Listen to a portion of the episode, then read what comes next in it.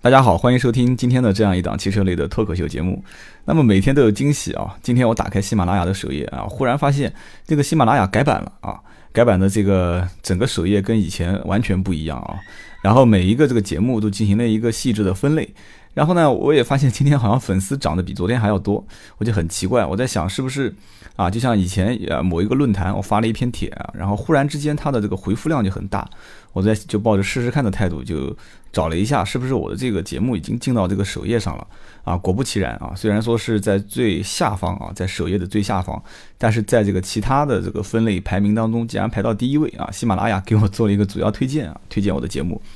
那么在此呢，我还是感谢这个喜马拉雅对我啊小弟的这个节目的支持啊。虽然说这档节目哈非常的粗制滥造啊，我连这个题头也没有啊，中间的什么片花啊什么都没有啊，上来就是开口讲。但是呢，我想这档节目呢，我希望能给一些啊对于汽车方面有一些爱好啊，或者说。啊，你确实在买车用车当中有一些呃需要得到普及知识啊，或者说是需要分享的一些人啊，听到这档节目之后呢，有一些收获啊。当然了，能给你闲余时间逗逗乐子那更好。但是呢，前面几期节目可能我说的相对枯燥了一些啊，包括今天这一期啊，我是现在这个节目的中心是以车型为主啊，以车为单位来跟大家进行啊，围绕着它来进行一些聊天啊。那么其实我可能还会有一档节目，就是以后是以人来为单位啊，以买车或者是用车的人为中心来围绕着说啊，就以你为中心来围绕着说。那么这档节目呢，我可能会后期在其他的平台进行开播，也希望呢大家进行关注我的这个节目。那么呢，今天呢，我们继续聊啊。我们之前的几期是从微型车、小型车、紧凑车啊开始往上聊。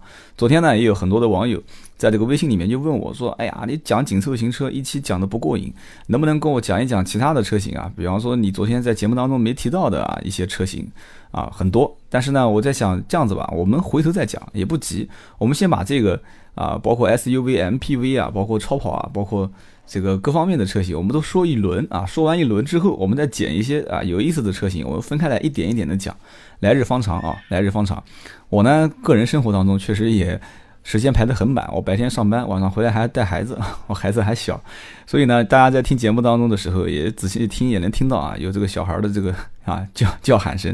啊。我也是一个不算太称职的父亲啊，我每天回来的时候也会带，但是呢，带一段时间我就会啊嫌烦啊，也不是嫌烦，就是说。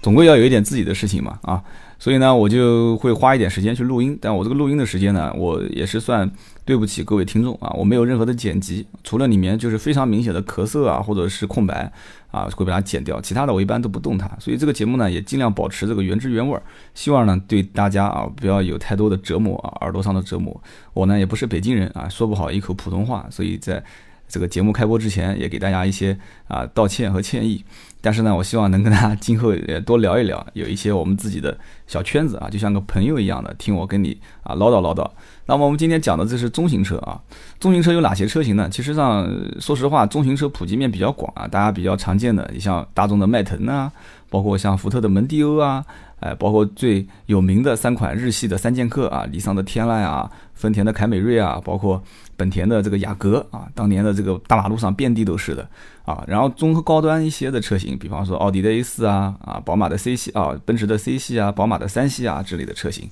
那么今天呢，我们也是一样的，像这些热销车型，如果展开来讲啊，每一款车都能说出很多的小故事啊。我们今天呢，就着重讲几个大家比较感兴趣的。我们从哪边讲起呢？那我们今天先从啊稍微高端一点的开始讲起啊。我们从宝马的三系和奥迪的 A 四还有奔驰的 C 开始说啊。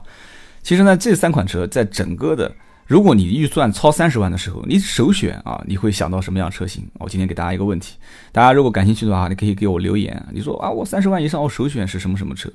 其实绝大多数我身边的人，超过三十万的预算，你只要问他，绝大多数都是在这三款车当中来回的选择啊，宝马的三系啊，奥迪的 A 四和奔驰的 C。而且记得在两年前啊，当时奔驰也不知道发生了什么事情啊，突然之间一夜大跳水啊，奔驰的这个。S 三百啊，直接降到了将近六十多万啊！奔驰的 E 三零零让价让到将近四十多万啊！大家可能没概念，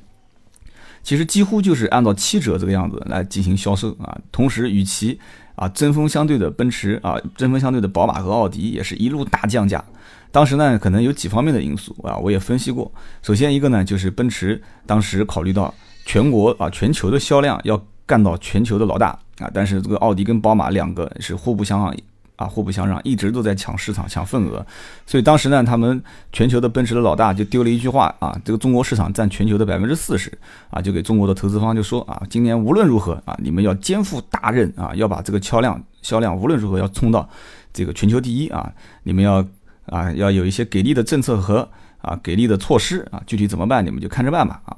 再加上这个当时奔驰在做整合啊，我这个讲的都是野路子啊，可能官方有一些人听到的都不是太认可我这种说法。啊，所以就造成了，而且奔驰的经销商的模式也很奇怪啊，包括立新行啊，包括当地的一些投资行啊，包括奔驰有直营的一些店面啊，所以说就各地的市场啊，相相应的就是开始各各地的就是啊像军阀一样的啊割据一块，然后相互厮杀，而且这个奔驰的车辆呢，它没有区域管制啊。比方说，这个南京的可以卖到上海啊，上海的可以卖到长春，长春的可以卖到湖南，湖南的可以卖到四川，所以就产生了奔驰各区域之间的价格互相厮杀。而且呢，除了 4S 店，这中间还有一种人群叫什么呢？叫黄牛啊，就是二级经销商啊，又有个地方叫做二网，有人说叫二网，二网呢就抓住这个漏洞啊，就互相之间倒车啊，以此来啊降低价格，然后推高自己的中间倒手的差价。啊，就在倒各地的差价，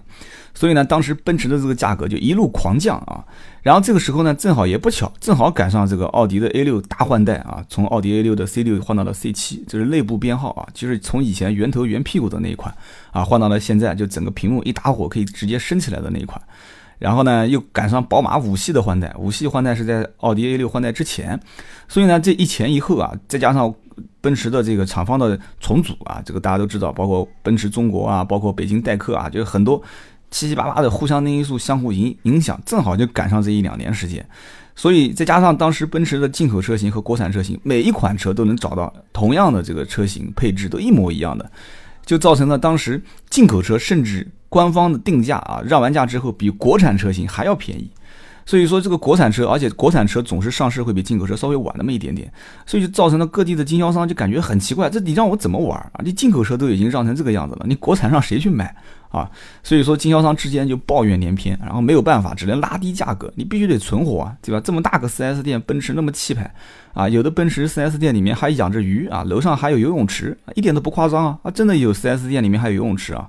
然后有的用有的这个 4S 店里面楼上下三层全电梯啊，进口电梯，然后给你的服务相关的这个也是非常到位啊。有的是带哈根达斯畅饮啊，免费吃啊。然后中餐，如果你不愿意在 4S 店，给你按照五十的标准啊，或者是一百的标准到对面的这个啊餐厅就餐啊。有的奔驰 4S 店对面是西餐厅，一点都不夸张。这些成本都要用在什么样上面？都是用在你们的正常。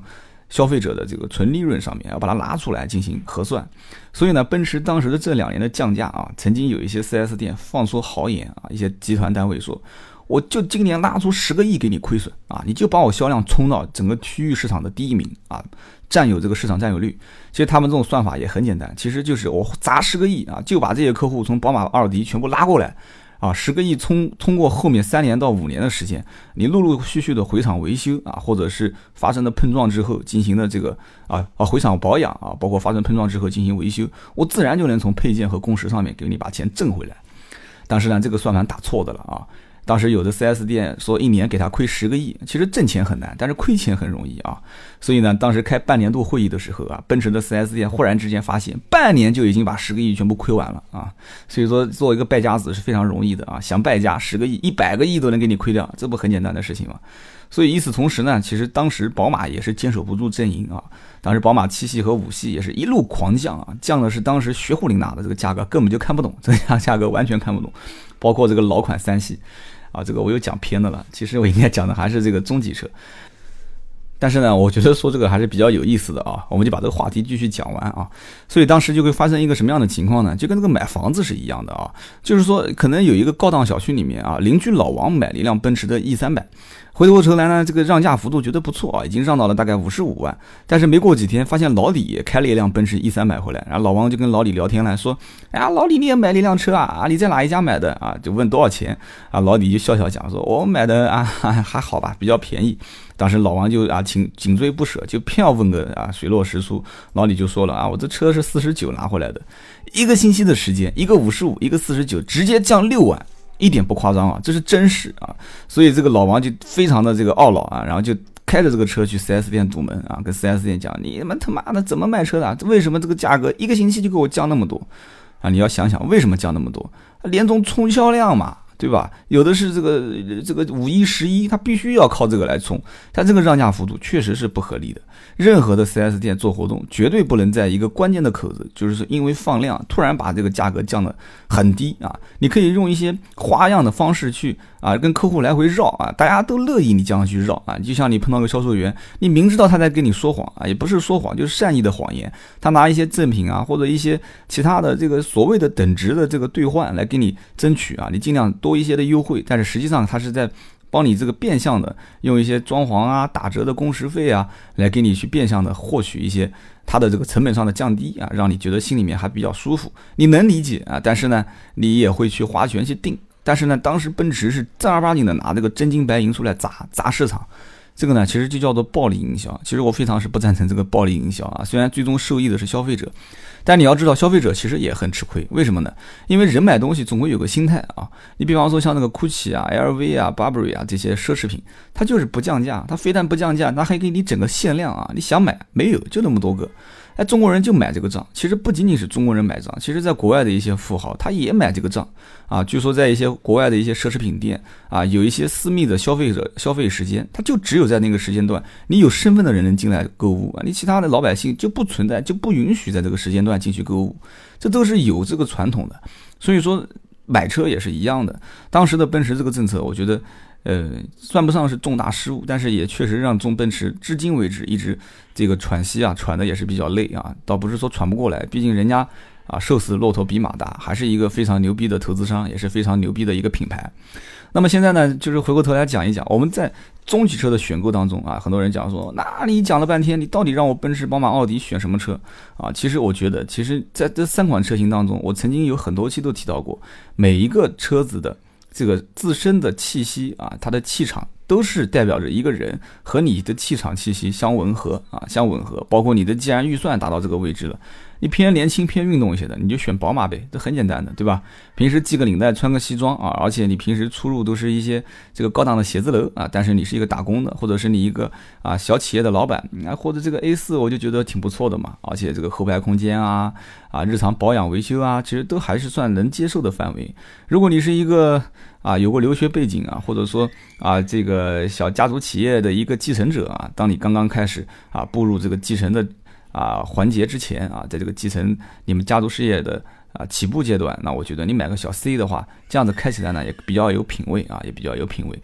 这个人有个人的气质，有个人的一个想法啊。有的人是奥迪的死忠粉丝，有的是宝马，有的是奔驰。这个呢，我不做任何的推荐，我觉得都挺好的啊，都挺好的。那么在终端品牌来讲的话，你像我刚刚讲的，其实包括雅阁、凯美瑞和丰田啊啊，包括雅阁、凯美瑞和天籁这三款车，其实也是一个。非常分明的三个分水岭啊，三个分水岭。你说这三款车好不好？曾经有人讲说，雅阁一直稳居这个日系三剑客的销量排行榜第一，但是没过多少年，凯美瑞也把它给干倒了。然后尼桑的这个天籁一直都排行老三，但是最近这几年的这个销量，虽然说日本车是一直被打压，但是天籁它也干到了第一啊，对吧？它也能卖销量卖到第一，说明这个中国人对于这种美的审美疲劳也是有一个时间的限度。对吧？我看惯了你这个车，雅阁七代、八代、九代，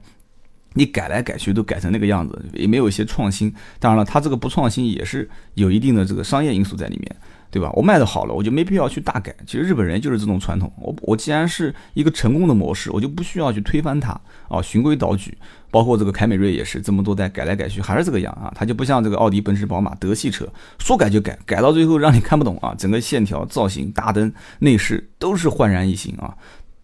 日本人他不会投入这么高的成本啊，去换这么多东西，这个风险太大啊。虽然他是一个比较喜欢投机的一个民族啊，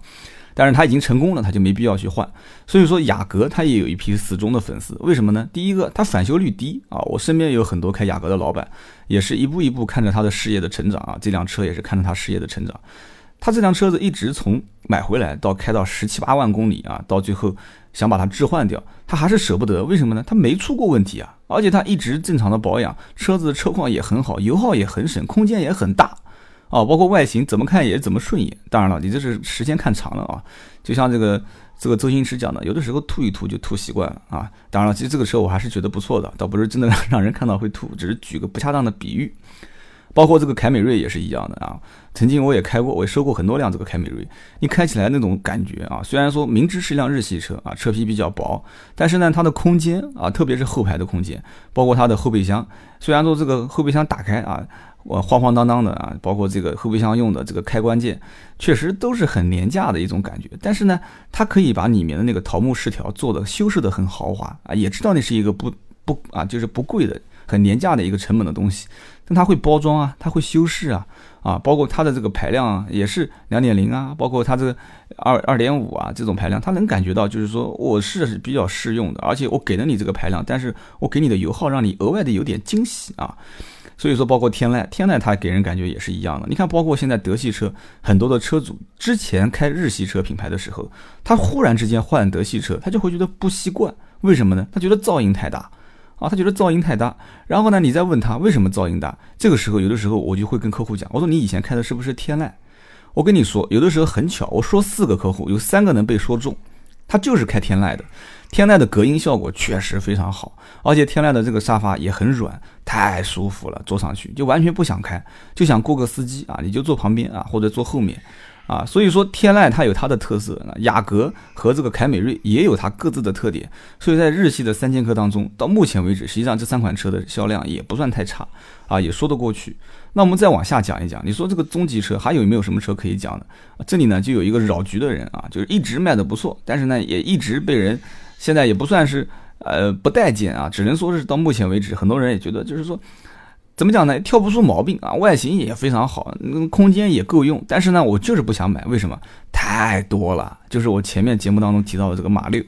马六到现在老款还在卖，为什么？就是因为很多人他就要问啊，他就要买啊，实惠啊，买一个速腾的钱啊，买一个这个斯柯达明锐的钱啊，我够一够就可以买一个马六。这个车确实看起来无论如何，在这个价位来讲，性价比这三个字就是啊，显示的是非常的啊淋漓尽致啊。我没有太多多余的一些功能键啊，你要的我都有啊，稍微抬一抬我就有多功能方向盘、定速巡航啊，稍微降一降我的这个 CD 啊、MP3 啊、空调啊、啊天窗啊、真皮啊，你该要的我都可以给你啊。即使原厂没有，我 4S 店可以送嘛，对吧？而且这个车最搞笑的，我跟他们经销商聊过天，一辆车从进价到卖出去啊，去掉成本就挣五百块钱。你一点都不要不相信，就挣五百块钱。曾经有段时间，他们冲销量，每一台车都亏到卖，厂家最终就看你哪个卖的最多啊，我最终一把头给你一笔返点，啊，就是无底价销售，所以就造成当时马六的行情。因为我们当时在收购二手车的时候，也会发现，我前面刚收完，后面忽然听到马六降价了，